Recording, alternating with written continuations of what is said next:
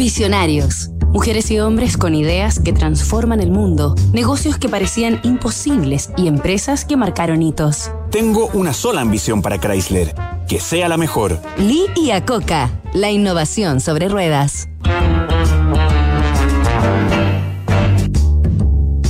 1960, a los 36 años, el ingeniero de Ford, Lee Iacocca, era nombrado gerente general de la compañía. Apenas designado, como golpe de efecto, reunió en un hotel a un grupo de personas a quienes consideraba los más brillantes y creativos de la empresa para fabricar un modelo altamente innovador. En sus propias palabras, nuestro auto tenía que ser más que un deportivo, con un estilo distintivo y una pizca de nostalgia, fácil de identificar y diferente a todo lo existente en el mercado, sencillo de maniobrar, con capacidad para cuatro personas y un portamaletas de buen tamaño, que pudiera conducir al club de campo el viernes por la noche, a la pista de carreras el sábado y a la iglesia el domingo.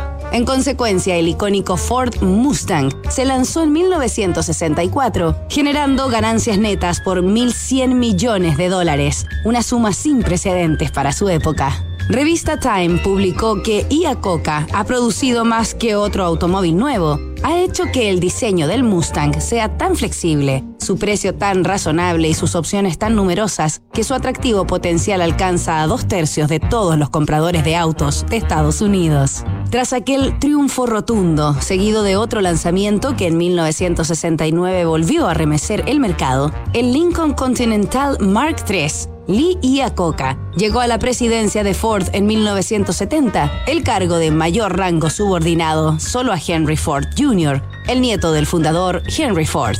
Los éxitos continuaron de manera sostenida, alcanzando otro punto alto con la aparición del clásico Ford Fiesta el año 76. Sin embargo, un año después, estalló un escándalo mediático en el que se denunciaba que el Ford Pinto, un modelo estrenado en 1970, tenía un defecto en el tanque de combustible que provocaba explosiones en la parte trasera. Lee Iacocca fue despedido de Ford en 1978, una decisión que muchos expertos de la industria no comprendían por el mero fracaso del Pinto. Cuando Iacocca fue a pedirle explicaciones a Ford Jr., este le contestó, simplemente a veces alguien no te cae bien. A pesar del duro golpe, la compañía Chrysler, al borde de la quiebra, esperaba a Lee y a Coca de brazos abiertos a la vuelta de la esquina.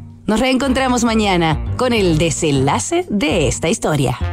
Construir confianza para hoy y mañana. PwC tiene la combinación única de capacidades multidisciplinarias que te ayudarán a generar valor para la sociedad en general, tus accionistas y tu entorno.